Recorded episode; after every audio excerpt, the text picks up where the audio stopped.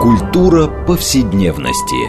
Здесь мы говорим о том, что формирует и наделяет смыслом наше прошлое, настоящее и будущее. Ведущая, главный редактор издательства «Новое литературное обозрение» Ирина Прохорова.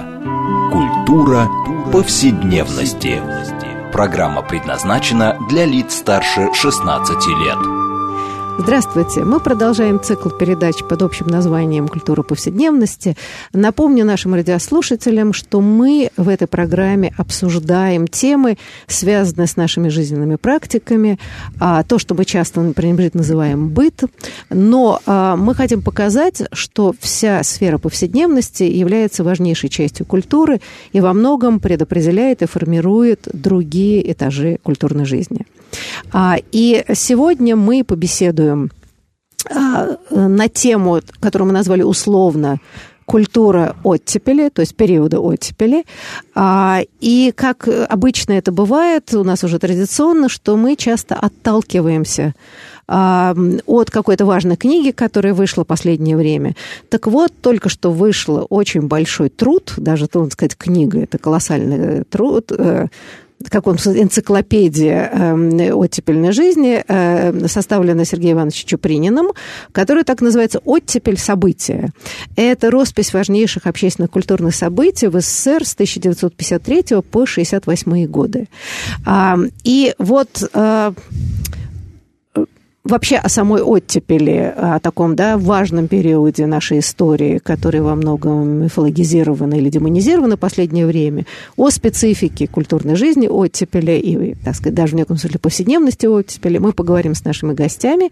Во-первых, это сам Сергей Иванович Чупринин, литературовед, главный редактор журнала «Знамя» и автор, то есть составитель и автор вот этого компендиума «Оттепель события». Здравствуйте, Сергей Здравствуйте. Иванович. Второй наш гость Зоя Кошелева, киновед, куратор кинопрограмм Центра Вознесенского. Здравствуйте, Зоя. Здравствуйте. И, насколько я знаю, вы тоже, в общем, как бы серьезно занимались периодом оттепели да, и занимаетесь. Совершенно верно, да? да. Чудесно. И я, Ирина Прохорова, главный редактор издательства «Новое литературное обозрение», ведущая программы. Но вот наш разговор о оттепели и ее специфики, э, э, я бы просто начала с вопроса к нашим гостям, достаточно простое, который уже отчасти озвучила выступление. А э, вот Почему вы считаете, что, с одной стороны, это действительно, вряд ли мы будем сейчас обсуждать, насколько важный это был период в жизни а, Советской России, да, и вообще 20 века. А с вашей точки зрения, а почему все-таки, как ни странно, так мало известно об оттепели? Э, в общественном сознании. Вообще до недавнего времени книг было очень мало.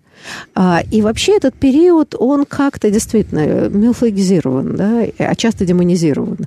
Вот с вашей точки зрения, почему? Почему действительно период, который оказал такое влияние на последующую нашу жизнь, в том числе и постсоветскую, он как-то этот период очень долго находился в тени. Вот, Сергей Иванович, ваше соображение на этот счет? Ну, лично для меня оттепель – это один из как говорил Цвейк, звездных часов человечества, по крайней мере, российского человечества. Вот смотрите, был Серебряный век, 15 лет, потом оттепель 15 лет, потом 15 лет перестройка и гласность. Вот три важных ключевых периода для развития советского общества и нынешнего общества, в частности. Ну, Серебряный век все-таки до советского общества. Или вы считаете, российское, что он... Российского, российского, российского да. общества, да. Российского общества. Поэтому я занимаюсь оттепелью уже много лет. И когда-то, 30 лет тому назад, выпустил даже такую антологию, она так и называлась «Оттепель», страницы русской советской литературы. Каждый том был сопровожден хроникой важнейших событий. Прошло 30 лет. А, и мне захотелось снова к этому вернуться, но уже не в антологической форме, то есть не представляя стихи, прозу, драматургию того времени, а просто расписать по датам, как это все было начиная с 3 марта 1953 года, когда появилось первое известие о том, что с товарищем Сталиным что-то нехорошо.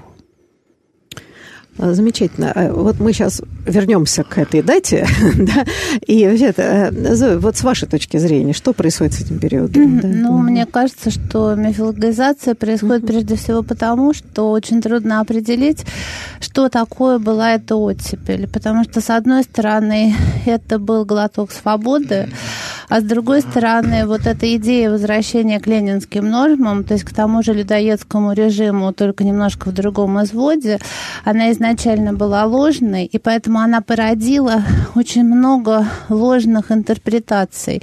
То есть когда в основе чего-то лежит ложная идея, она в результате вот никак не может реализоваться, никак не может стать достоянием истории и общекультурным каким-то феноменом, а остается в области вот этих мифологических рассказов о том, что такое это было. Для меня, честно говоря, оттепель э, прежде всего важна тем, что она породила следующее блистательное поколение поэтов и писателей, среди которых был Бродский, Гинзбург, Лосев и так далее.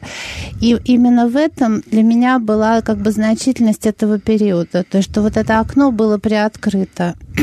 Но э, сама по себе оттепель это время очень странное, для меня межеумочное, когда люди никак не могли определиться, как бы где они находятся, с кем они и что на самом деле происходит. Знаете, но вот э, я думаю, что э, э это ваша точка зрения, это точка зрения человека, который уже никак не застал даже постоттепельной истории. А, а я думаю, У что... спорная точка а, зрения. Вот, но мы еще эту тему, правда, и спорная. А я бы сказала, что, наверное, Сергею Ивановичу чуть ближе э, да, к некоторому опыту переживания, но во всяком uh-huh. случае, э, ну, грубо говоря, я считаю, что вот, да, я ребенок оттепели, то есть я родилась в 56 году, и, соответственно, какая-то часть моей жизни, а, вот очень важная детская, да, когда, в общем, ребенок впитывает все вещи, пришла при оттепели. И, конечно, мои ощущения несколько другие. Есть здесь еще парадоксальная история. Это, кстати, вот вы озвучили, межеумочная. А огромное количество исследование про сталинизм, ранний сталинизм, поздний сталинизм. Значит, вот это не межеумочное, да? В каком-то смысле, Получается. Да. А вот, простите, те невероятные попытки и напряжение общества и, это, и мы еще поговорим, да, взаимоотношения власти и общества, а, а значит, по, хоть как-то улучшить жизнь, да, что ужа, ужас этот сталинский отошел, он сразу встречает скептическое отношение. Мне вот это вот очень интересно. Потому что он спущен сверху. Это вот взаимоотношение к власти, это произошло сверху. Умер Сталин. Вот произошло это событие, и дальше стали происходить... Другое дело, что они, наверное, были подготовлены в обществе, и как бы общество ждало этого этого освобождения. Но сам по себе э, триггер всего этого события была смерть тирана. И после... Слушайте, а я не знаю, какие нужны, э, извините, условия, э, чтобы демократизация общества частичная была признана реальной? Э, вот это мне очень как-то странно. То есть сталинизм как будто бы снизу вырос, и не было ни репрессий, ни чудовищного фактически геноцида. Он как-то сам про себя произрос. А значит, здесь исключительно власть сверху спустила. Мне кажется, это какая-то странная логика. И, Сергей Иванович. Если позволите, я даже Зою спрошу. Зоя, а что, кроме Октябрьской революции, не было спущено сверху в нашей стране? Ничего, все, все было сверху. А всегда, да, мы так устроены. В этом наша трагедия, что у нас все спускается сверху. И в этом, а, как мне кажется, причина нашего постоянного межеумочного состояния и тогда, и теперь. Для меня нынешнее время тоже в этом смысле ничем не отличается от предыдущего. Поэтому... От оттепели? А, нет. А, как бы вот от состояния общества, когда все не могут определиться, потому что в основе лежит, опять же, ложная идея. Мы ничего не договариваем и не доделываем Скажите, до конца. А вот если мы посмотрим очень поверхностно на историю любой другой страны, ну, например, Англия, а, да, где очень многие реформы проходили, и большинство из них проходило вообще тоже сверху. Парламент, что-нибудь там какие-то били утверждал, еще что-то. Угу. Значит, можем ли мы сказать, что любая история всех стран межеумочная? Понимаете, мне кажется, что э, понятно, что драма нашей, трагедия нашей страны, особенно 20 века, э, чудовищного террора, э, это такой, я бы сказала, ну, эксцесс невероятный, да, хотя мы и другие страны пережили увлечение тоталитаризмом с печальными последствиями. Но можем ли мы отрицать э, очень важные вещи, пусть даже в ограниченном пространстве, только потому, что это не было сделано снизу, значит, с дреколем куда-то бежали. Мне кажется, это немножко Нет. упрощенный взгляд Безусловно. На, на эволюцию общества. Знаете, спустить сверху можно все что угодно. Но не факт, что общество это воспримет даже в тоталитарной стране. Вот, э, если честно, я, например, как-то начала, когда читать э, текст, который Сергей Иванович значит, прислал еще в качестве такого, да, рукописного, и начинается все это, вот, э, как вы сказали, с 3 марта, когда появляются первые сообщения о том, что что-то что там что со здоровьем что-то. И э, как бы читаешь вот эту хронику, где там постановление ЦК, официальные, что сказали по радио, а, а, какие-то воспоминания, кто-то пишет дневники и так далее. И ты вдруг видишь, что общество вот только и ждет, да? То есть оно настолько устало от этого чудовищного террора, бессмыслицы и так далее, что малейшее вот какое-то там, я не знаю, звук да, порождает невероятный снизу а, да, какой-то вопрос. Совершенно верно. И а, здесь я абсолютно с вами согласна. Меня смущает в оттепели возвращение к ленинским нормам. Вот это абсолютная невозможность проанализировать а, происходящее и понять, что Сталин есть прямое продолжение Ленина. И между ними нет никакого зазора, в который можно было бы вклиниться с этой так называемой свободой. Сергей Иванович, ваши соображения на эту тему? Ну, не знаю я. Разумеется, можно посмотреть и так. Ну, вот смотрите, я выстраиваю хронику. 53-й год. Ну, берем ее начало. Сталин умирает. Сталина хоронит. Через день после похорон Сталина первый раз осуждается культ личности. Это еще никто про это не знает, кроме доверенных людей. Но произносятся слова «культ личности». Дальше не допустим. Проходит еще несколько дней, или там какое-то время небольшое, освобождают врачей-отравителей. Проходит еще какое-то время, очередное какое-то послабление, снижение цен. Жизнь с каждым днем становилась мягче. Она не становилась лучше. Условия жизни не становились лучше, конечно, но мягче, спокойнее люди. Там запрещаются цитаты из Сталина. На их место приходит цитаты из Ленина, я согласен. Здесь вы правы. Режим не отказался от своей идеологической доминанты. Но обстоятельства жизни, вот если мы говорим о культуре повседневности, это сразу мгновенно сказывается на жизни людей, простых людей, обычных людей продукты дешевле, пенсии быстрее выдают, спустя какое-то время колхозникам дают паспорта мягче, мягче. Э, соединяется раздельные классы, мальчики и девочки сливаются в одних этих самых классах. Да самое главное, что люди перестали в ужасе ночью ждать. А, а, понимаете, вот понимаете, э, я бы сказала так, ваши, э, ваши это замечательно как раз свободного человека, который видит ситуацию, что, дескать, надо было сразу... Вы же спросили, да. почему это время мифологизируется. Я отвечала да. только на ваш вопрос. Оно мифологизируется, потому потому что одна ложная идея подменилась другой. И дальше пошел Понятно, как бы вал. Это правильно, вот но... Вот и все, я только это имела в виду. А совсем, что вы говорите, подходы, я полностью согласна, вы, конечно. Вы идете от сферы идеи, я иду от сферы конкретной жизни. Конкретно. Но, конкретно безусловно, Слушайте, стало э, легче жить. Я бы сказала, простите, сейчас прерву. Ведь драма, действительно, шестидесятничество, да, поколение, которое порождено э, оттепелью и прочее, что у них и не было другого материала. Вот понимаете, дело в том, что если мы рассматриваем какую-то эпоху, мы ее э, тенденция рассматривать в каких-то абсолютных категориях. А давайте мы посмотрим на измученное, э, значит, испуганное общество, абсолютно деморализованное э, после войны и этими страшными репрессиями, и когда люди уже вообще не понимают, что происходит, а каков был набор инструментов у тогдашней и власти, и общества, чтобы предлагать другую идею.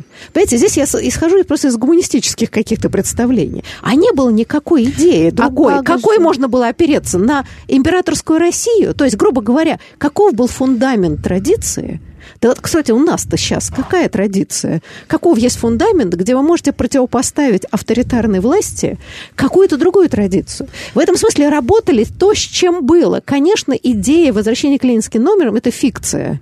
Этих норм какие? Нормы были те же самые. Но идея сама по себе вытащить из-под Сталина стул вот, значит, великого правителя, она работала как работала. Я то есть не то, что оправдываю эту ситуацию, но я просто понимаю, что а других и не было рычагов. Я здесь не очень согласна, потому что так же, как и сейчас, была, могла быть идея, возможно, это было совершенно утопично, и тогда действительно по историческим каким-то причинам невозможно открытого мира. И вот если вы будете смотреть хронику фестиваля молодежи и студентов, это что-то совершенно потрясающее. Например, сейчас абсолютно невозможное, когда толпы людей на улице, флаги разных стран, в том числе и американские, все друг другом обнимаются, выпускают этот голуби, э, голубей и всеобщее ликование и радость от вот этого открытого мира, что мир большой, вот он не замкнутый.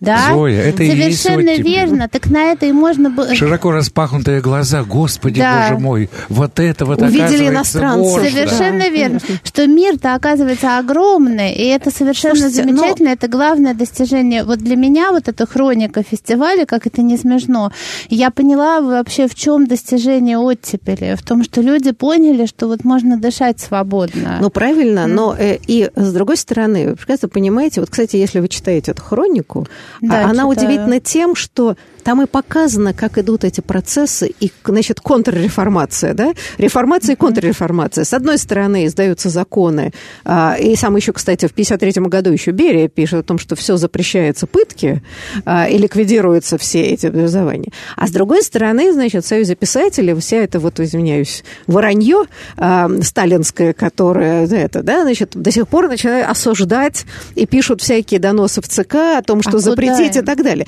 Но вы понимаете как? А, вот вопрос, для того, чтобы оценить достижения и недостатки какой-то эпохи, надо понимать, как мне представляется, а вот это то, что называется ground zero, да, вот эта база, с которой начинали, инструменты и возможности.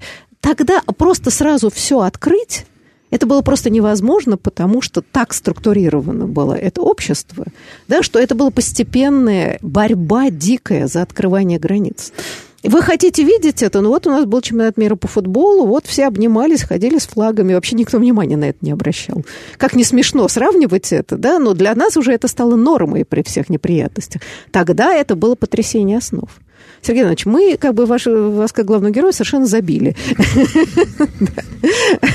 Но, мне кажется, это правильный вопрос. Понимаете, как бы получается, и тогда получается в сознании общества, мы предъявляем претензии несовершенству э, и ограниченности этого освобождения частичного, но тогда мы идеализируем сталинизм, как некоторые якобы, значит, да, потому что вот об этом пишут бесконечно и находят там какие-то смыслы. А здесь все время говорят, вот не доделали это, и Хрущев черт знает, что навалял, значит, кукурузу. То есть идет снижение важнейшей эпохи и, и фактически недооценка того, что было сделано может быть, очень мало с позиции нынешней ситуации, когда люди значительно свободнее в своих э, возможностях, несмотря на все неприятные вещи. Но э, я бы сказала, интенсивность борьбы за демократизацию и сколько люди вынуждены были да, бороться за это. Вот мне кажется, об этом хроника, что это было безумно тяжело, потому что вокруг было воспитано несколько поколений советских людей, репрессивные органы,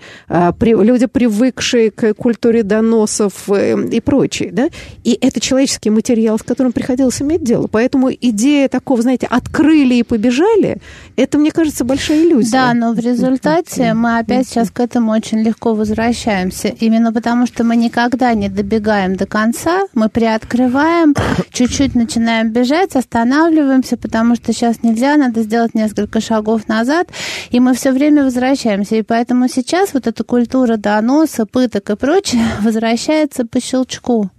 Как будто бы и не было вот этих лет э, с 90 Так вот, вот и вопрос, и мне кажется, в чем ценность э, этой хроники оттепели, да, что потому что в каком-то смысле, как ни печально, в 90-е годы, если не произошла дискредитация оттепели, то э, шестидесятникам вечно ставили на вид, да, что вот они что-то не доделали, что это, это, это, значит, да, вот какие-то вот они были не Может такие быть. и прочее. И, а, э, понимаете, а вот, вот это страшное время, которое, сталинизм, который оброс огромным идеологическим материалом, тонны всего, оказывается идеологически очень привлекательной, особенно когда контекст исчез. А, и вот начинаются сталинские высотки, значит, да, всякие... Большой стиль. Большой да. стиль и все прочее. И, значит, получается, что люди, которые многие жизни свою положили для хоть какой-то частичной демократизации общества, они вот какие-то, понимаете, не такие. Вот Нет. это наше... Понимаете, это отношение к эпохе. А, значит, наше такое, я бы сказала, как сказать, радикальное сознание – оно не хочет учитывать э, э, да, ситуации, усилия, что да, что-то было все равно сделано, и причем сделано довольно много в тех условиях, может быть, больше, чем сделали мы в постсоветской, у нас было больше возможностей. И значит, люди, как бы герои эти перестройки, они больше не герои в глазах нынешних людей. Вот отсюда часто происходит откат.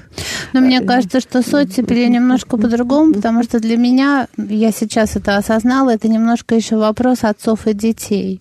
То есть мои родители – это оттепель, и как бы я к ним, наверное, предъявляю претензии, выясняю отношения еще в каком-то смысле со своими родителями. Может быть, поэтому ну, я так радикально по этому поводу высказываюсь и прошу за это сразу прощения.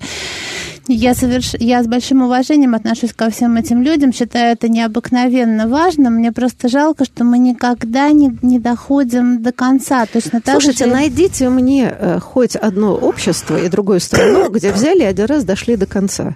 А вот понимаете, мне кажется, что э, это отчасти наследие советской эпохи, такой радикализм сознания. Что, с одной стороны, иногда мы попадаем в ситуацию, где вообще ничего сделать невозможно. Или люди идут на какие-то компромиссы и что-то делают, а мы недовольны.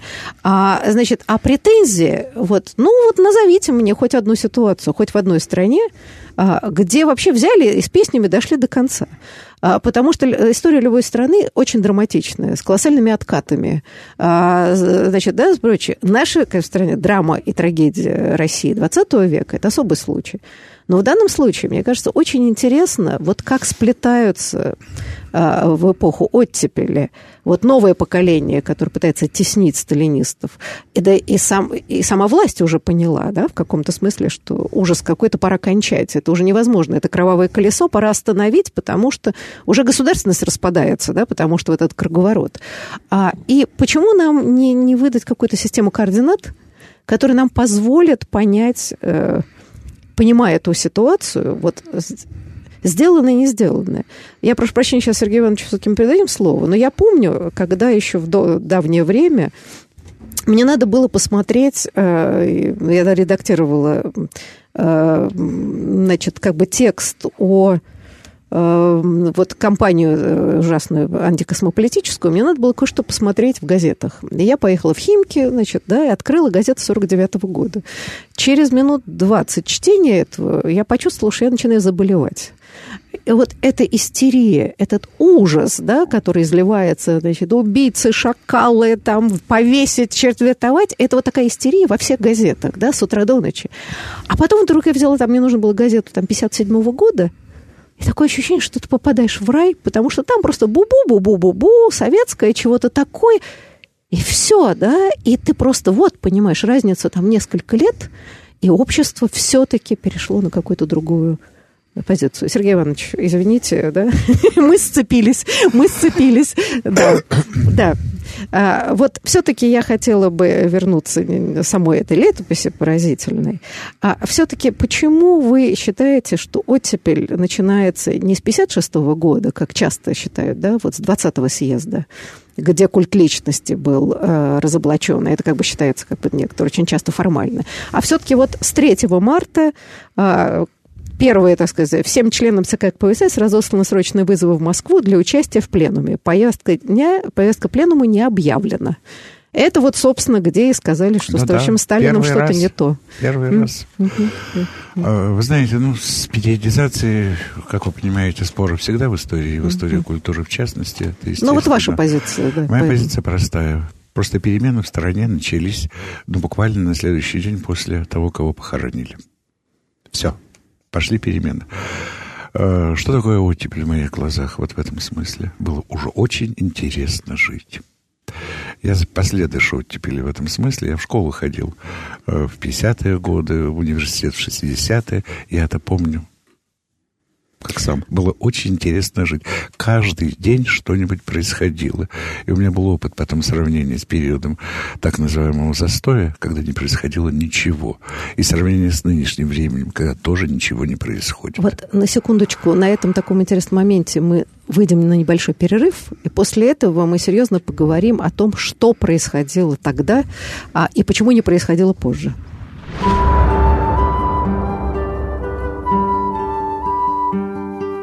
Здесь мы говорим о том, что формирует и наделяет смыслом наше прошлое, настоящее и будущее. Культура повседневности.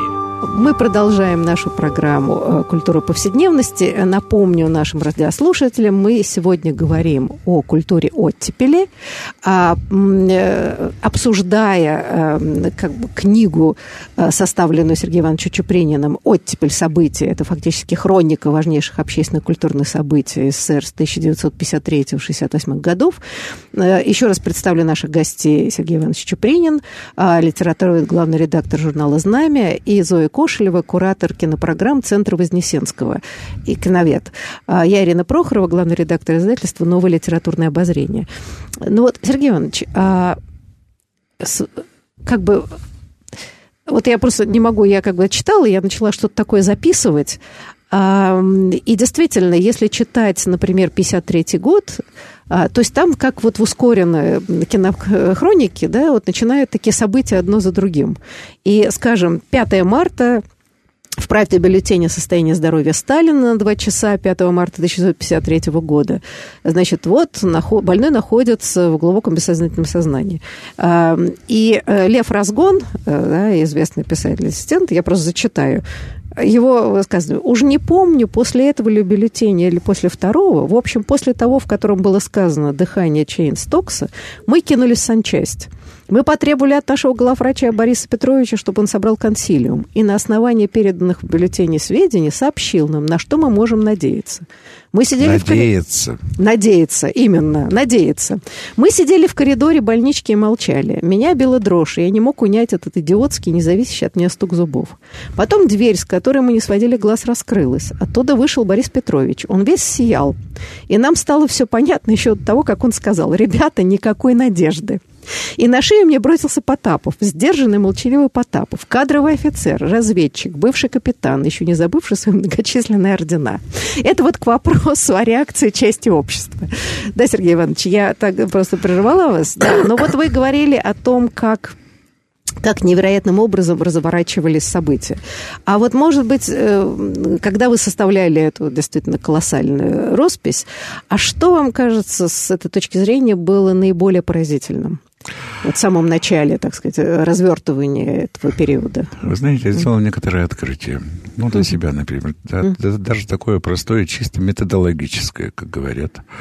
Когда говорят, э, когда мы называем слово оттепель, что мы себе представляем? Э, вечера поэзии в Лужниках, Вознесенская Ахмадульна Евтушенко – кино. Ну, там фестиваль, да, вот молодежи и студентов. Ну, Я такие иду по Москве, да, там, да. и так далее, и так далее. То есть такую, в общем, вполне праздничную атмосферу, которая передалась вот в нескольких телевизионных фильмах, сериалах, которые прошли об оттепели. А что на самом деле такое было? Это, мы забываем, что круп, с крупнейшими фигурантами оттепели были Пастернак. Это история с доктором Живаго может быть, одним из главных произведений эпохи оттепели и вообще 20 века в России. Это Шостакович и э, Катерина Измайлова, и э, симфонии, в том числе симфония на, на стихи Евтушенко. Это и Павел Корин, серия портретов. Это и м, появление историка культурных заповедников, типа Соловков. Это же тогда появилось все. Вот это вот громадное культурное дело, которое проходило по всей стране. Нельзя ограничивать оттепель только блестящими фигурами в пестрых пиджаках. Не только, это, это не только стиляги, не только поэзия этих самых стиляг. Это огромное культурное дело, которое... Вот вы говорили, что для вас оттепель интересна тем, что произошло потом с людьми. Но они ведь тогда все начинали. Да. Э, Андрей Тарковский уже снял э, «Иваново детство». Э, Иосиф Бродский уже успел написать и «Зофию», и «Шествие», и многое другое, и быть судимым, и попасть в эту деревню. Все это происходило тогда. Вот фигуранты оттепели, вот реальность, о которой часто забываем, вот когда рисуем такой глянцевый внешний э, портрет эпохи. Вот, кстати, очень важный момент. Не будем забывать, что с конца 50-х годов и начинается то, что мы называем андеграунд. Да, да, конечно. То есть это конечно. неподцензурная культурная жизнь, и не только даже культурная, это какой-то другой и уклад жизни, который выстраивается там. Mm-hmm. И это все идет вот в перемешку параллельно и, так сказать, соприкасаясь одно с другим. И более того, что, что мне кажется очень важно, вы отметили, это такое новое институциональное строительство культурное или пере, переосмысление уже существующих каких-то там, не знаю, там музеев, да, вот эти вот а, постепенное обживание эм, этих культурных институций или создание новых, где какие-то новые смыслы рождаются, причем не всегда они и видны. А, и более того, вот если, не знаю, вы видели этот фильм Тодоровского «Оттепель»? Да. А вот ваше впечатление от этого? У меня так ощущение, что это и было, с одной стороны, то есть он э, интересно в многих смыслах, но там вот эта гламуризация. Ну, конечно, он открыточный. Она, и более того... И, и более того, стиляги открыточные. Вы знаете, что ага. интересно сравнить, предположим, отношение к оттепели нынешнего поколения российских режиссеров mm-hmm. и отношение к времени 60-х, предположим, в Америке. Вот как мы по-разному оглядываемся назад. Мы оглядываемся и видим красивое. Мы оглядываемся и, и идеализируем то, что вот осталось там в истории. Они оглядываются, анализируя. Поэтому вот бесконечно важен ваш труд, потому что это оглядывание с анализом, с дневниками Бришвина, Чуковского, то, что я успела прочесть да, да, да. к этому времени. И это очень важный момент, потому что почему почему-то наш кинематограф оглядывается в каком-то восхищении, абсолютно не способный проанализировать то, что там на самом деле было, и выделить что-то важное, и увидеть и светлые, и темные стороны того, что тогда происходило. И оттепель Тодоровского – это такой хрестоматийный тому пример, к сожалению. Я Более... очень рад, простите, угу, я да. очень рад тому, что вы коснулись проблем появления андеграунда. Угу. Ведь его же не было ни в 40-е годы, ну, ни в 30-е. Как, он вообще мог быть? Ну, да, как, да. как, Даже больше, представить себе больше невозможно. Больше не собираетесь. Да, совершенно а верно. здесь да. уже появились дом мансар, мансарда окнами на запад, э, в который собирались Хромов, Красовиц и прочие-прочие люди. Э, появилась Леонозова, появилось что-то еще. Для меня, как для хрониста, это создало большую проблему. Потому что деятельность публичных, открытых, статусных литераторов, она вся, литераторов, киношников, людей театра, она вся на виду. Вот открылась такая-то выставка, вот пошел такой-то спектакль, вот вышел в прокат такой-то Да, фильм. или Евтушенко собрал стадионы, да, это все зафиксировано в а, советской хронике. Конечно, да. конечно. Угу. А здесь все зажато. А ведь хроника как выстраивается? Дата, события и комментарии, если они есть. У нас есть комментарии, у нас нет дат э, вот этой андеграундной культуры, или как ее еще называют, вторая культура, ну, по-любому, как угодно. Вот. И я старался приложить всяческие усилия для того, чтобы эти голоса были тоже все-таки слышны и понятны, что тогда это зарождалось, тогда вступало это в противоречие не только э, с родной советской властью, но и в противоречие с теми, кто был на виду. Это верно. Вы да. знаете, очень странно, на самом деле очень мало хроники о тех, кто был на виду. Вот, предположим, когда мы делали в Центре Вознесенского выставку, посвященную картине Марлена Хуцеева «Застава Ильича», ну, это такая как бы настоящая оттепельная картина, ну, да. я стала искать хронику а, выступления Евтушенко, Вознесенского, была Ахмадулиной в Политехническом музее. И я выяснила, что этой хроники нет. Ни аудио, ни видео. Есть только то, что снял Марлен Хуцеев. И это единственная хроника этих выступлений. И точно так же, если вы поедете а в Красногорский... то, что снимали в институте стали и сплавов, это же ведь начали там сначала снимать. А про институт стали и сплавов я не знаю, я не выясняла, но я была и в Красногорском архиве, в Госфильмофонде, и везде искала, и в Гостелерадио архиве. Нету ничего, абсолютно ничего не осталось. Поэтому здесь была, э, с одной стороны, они были очень известными и знаменитыми, а с другой стороны, власть опасалась и не архивировала вот происходящее, опять же, потому что в любой момент было понятно, что можно сделать кульбит, поворот и все это вернуть. Может это быть... вот... Вы знаете что, вот как раз очень важный момент. Почему, почему так сложно работать с такими периодами? А ровно потому, что то, что мы сейчас видим, вот что осталось в архивах, это казенщина и официальные вещи. И людям, которые, так сказать, носители опыта, да, мы все равно знали, что это фигня, никто внимания не обращал, что там поют и пляшут. Uh-huh. А вот есть вот реальные, да, вот поет Акуджава где-то там э, на выселках, и все туда едут, и все прочее. А действительно, почти нету. Тогда же не было таких возможностей. На айфоне не сейчас. заснимешь, да? да? И получается, что диспропорция между чепухой идеологической, на которую никто внимания не обращал, даже сами создатели ее, и реальной жизнью колоссальная, да? И потому так легко Манипулировать. Манипулировать, сознанием. особенно сейчас, когда действительно вы этого опыта нету. И вот эта проблема, и мне кажется, почему, мне кажется, столь важна эта хроника, она пытается, ну, хоть каким-то образом, вот какой-то баланс создать, понимание, что делала власть, вот какие да, что говорили советские писатели, иногда очень чудовищные вещи. А, а до сих пор у нас истории андеграундного искусства нету она не написана, да, и не осмыслена, то, то огромное не количество... Не только андеграундного, не только андеграундного, того, которое было на поверхности, публичным. Вот когда я писал, составлял эту самую хронику, вот происходит какое-то событие. Следов в официальных документах нет, или ты им не веришь. Угу. Это ну, понятно, это нормально. Угу. Что же здесь? Смотришь письма, дневники, воспоминания. И начинается фильм «Росямон» каждый видел свое. Ну, конечно. Или то, что он хотел увидеть и зафиксировать. И э, эти все документы, э, эти все свидетельства противоречат друг другу.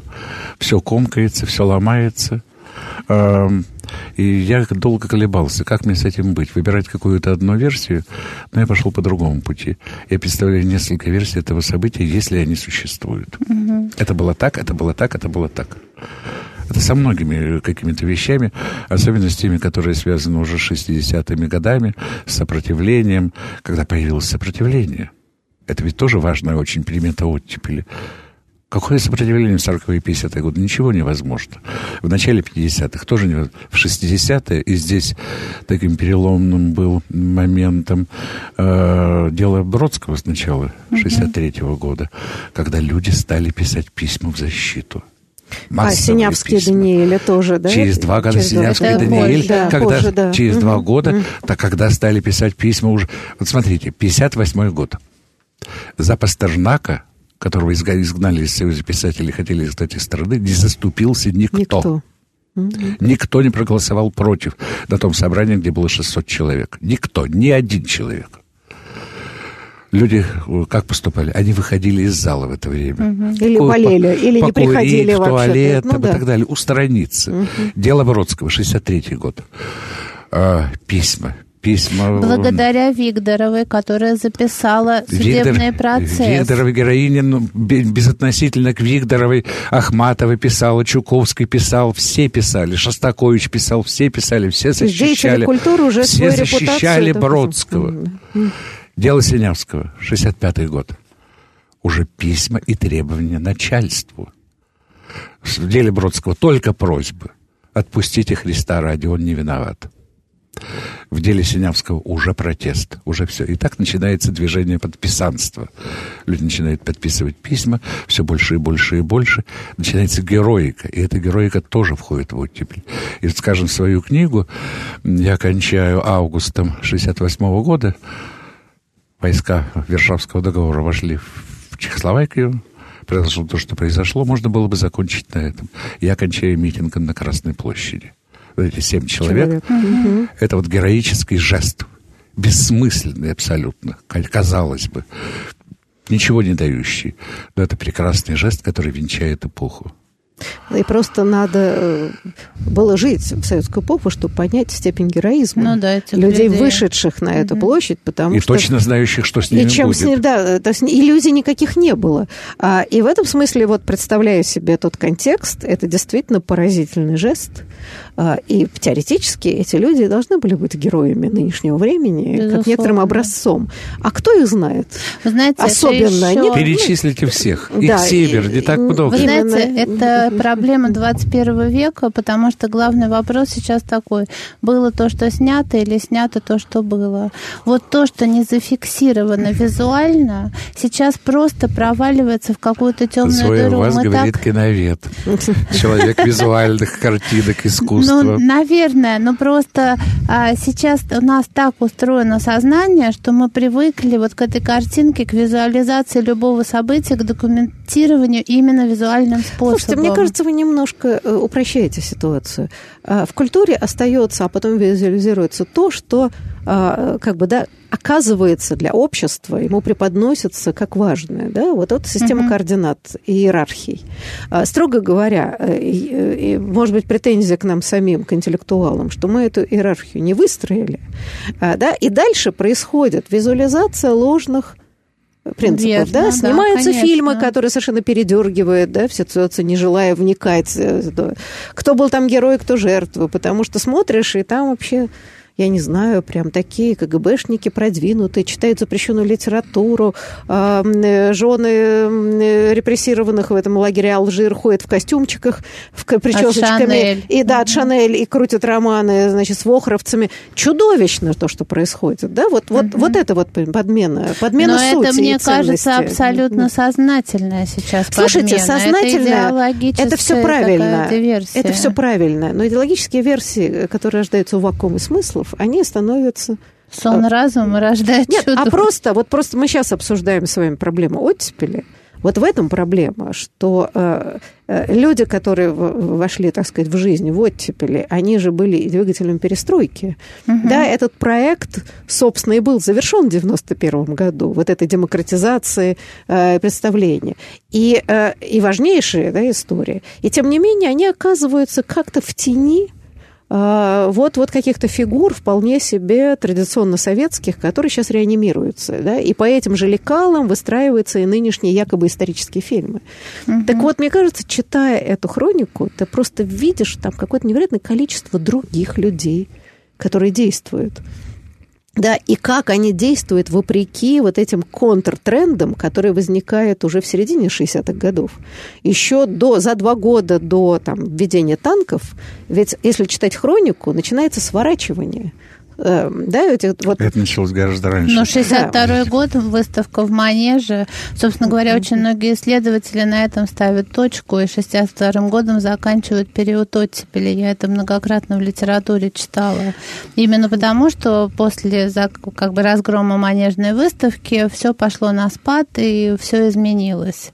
И, кстати, об этом, я прошу прощения, а, Хуци уже снял два фильма «Застава Ильича» и «Июльский дождь». «Застава Ильича» — это оттепельный фильм, это открытые глаза, это надежда, это взгляд в будущее, открытый мир. И «Июльский дождь» где все уже как бы капсулируется, закрывается, вот это на кухне все сворачивается, все, все переносится только в частную жизнь. Он абсолютно вот точно обозначил эти настроения, а это 62-й, 66-й год. Слушайте, ну правильно, но тут можно ставить где угодно, потому mm-hmm. что э, процессы не ограничиваются конкретной выставкой. Да? Ну, я понимаю, а вот, например, но... очень интересно, 66-й год, э, январь, да? для меня очень было интересно, э, беспокойство свидетельство э, власти о том, что значит, о многочисленных случаях проявления буржуазных взглядов в литературе и искусстве, опасности, которые несут это явление, особенно для молодежи. И, значит, критикуют э, опубликованные в советских журналах мемуары Эдиты Пиаф. Они особенно поражены порнографией, не способны дать молодежи что-либо здоровое для воспитания. Произведение Агаты Кристи. Ее творчество – это мир уголовщины, различных преступлений, уродливых явлений жизни буржуазного общества. Ну и так далее. Да, то есть вот какие-то невинные совершенно вещи, переводные, которые стали входить. А это попытка, значит, это представитель комитета по печати, господин Михайлов, то есть товарищ, да, Николай, я не знаю, Н. Михайлов, не знаю. А, но опять, это 5 января, 15 января. С грифом «секретно» в ЦК КПСС поступает записка Комитета по печати, опять же, значит, этого Михайлова. Сказано, по нашему мнению, необходимо строже подходить к отбору зарубежных кинофильмов. Кинокартину «Великолепная семерка» только за год посмотрело около 20 миллионов зрителей. В течение одного месяца демонстрация в трех кинотеатрах Москвы картины «Брак по-итальянски» посмотрела 20 тысяч зрителей. И дальше он, значит, перечисляет и так далее. А, и, э, значит, вот растление, надо нам больше советских картин, отечественных и прочее. Да, то есть мы говорим, с одной стороны, выставка, это как бы такой высокий этаж культуры, а это массовая культура. И мы знаем, что советские кинотеатры, для того, чтобы хоть какую-то кассу собрать, дрались за то, что показываются зарубежные фильмы, на которые ходили. Ничего а на отечественные, не изменилось. А, да, отечественные не очень смотрели, потому что хороших отечественных фильмов было очень мало. Так вот, правильно, ты читаешь, и ты видишь эти механизмы репрессивные, да, которые вы, вот, выстраивают это сознание, что полезно, что не полезно, немножко по другим логикам. На всех этажах. На всех этажах, да. И вот эта традиция, да, которая сейчас реанимируется невероятным образом, заставляет нас серьезно подумать о том, Например, а это вот вопрос, который не знаю ответа. А, а все-таки эти зарубежные фильмы, при том, что они, конечно, цензурировались, там вырезались какие-то куски, где целуются, еще прочее, это известно. И все равно они попадали. Значит, тем не менее, э, советское государство вынуждено было их покупать. Могло ведь вообще ничего не покупать. Но все-таки, все равно эти фильмы, правда, было много всяких там ГДРовских, да, из стран социализма и прочее, но западные фильмы все равно появлялись, начиная с конца 50-х. Вот, э, Сергей Иванович, ваши представления. Но все-таки нельзя уже было все закрыть, видимо, да, психологически. Конечно, были люди, которым хотелось закрыть все решительно. Людей, которые хотели все отпустить, среди властных людей, среди властных людей, конечно, не было. А закрыть хотели многие и поэтому постоянное перетягивание каната. Вот эпиграфом к этой эм, хронике я взял две строчки известной песни. А мы просто сеяли, сеяли, говорят одни, сеют, сеют. А мы просто вытопчем, вытопчем, вытопчем, говорят другие. Пример. 54 год. В стране катастрофа с танцевальной музыкой. Культура повседневности.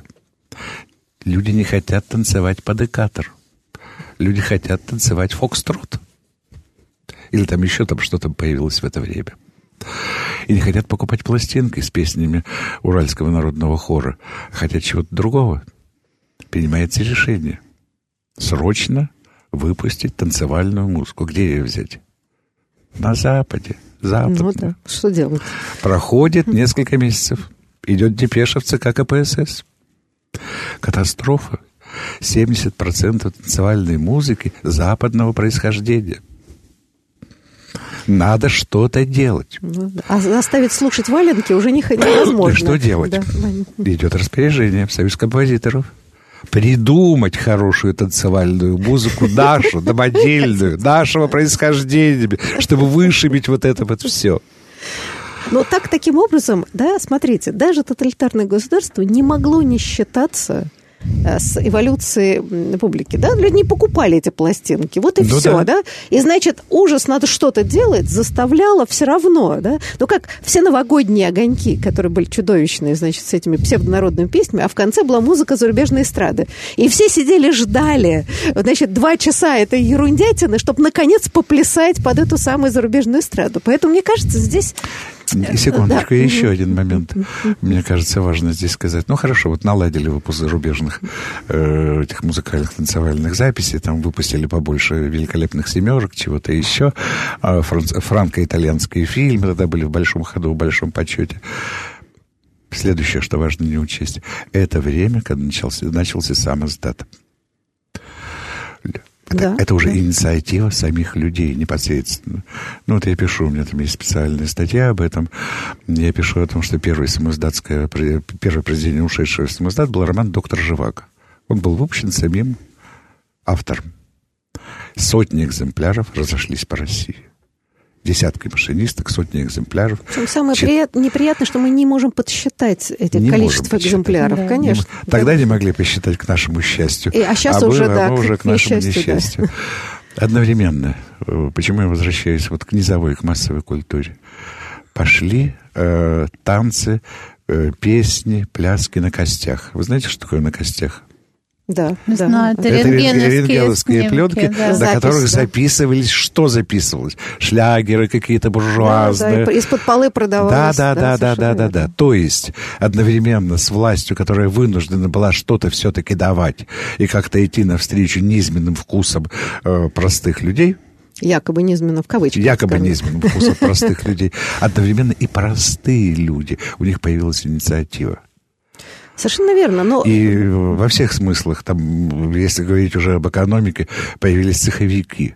Это тоже время Подпольная оттепели. экономика, Подпольная, да, подпольная совершенно экономика. Это тоже знак, ну, некоторое такое потепление в обществе, что это стало возможным. За это не обязательно тебя тут же убьют или посадят. Конечно, убьют, если ты залезешь куда-то. Это дело рок, этого дела вот этих вот самых долларовых Да, спекулянтов, которых тут же мгновенно расстреляли. Но, вы знаете, вот, к сожалению, мы ничего еще не обсудили, программа подходит к концу, но мне кажется, то, что, может быть, мы смогли как-то так сумбурно в спорах зафиксировать, что эволюция советского общества в, э, с оттепелью, конечно, была колоссальная. И мы только-только начинаем понимать те механизмы, скрытые, как это общество работало, когда чуть-чуть приоткрылись двери, а дальше уже закрыть их было невозможно даже этой самой власти. Да, и давайте на этом оптимистической ноте мы завершим нашу программу, но я надеюсь, что мы к этой теме неоднократно вернемся. Большое спасибо гостям Спасибо. Спасибо и вам. до будущих встреч.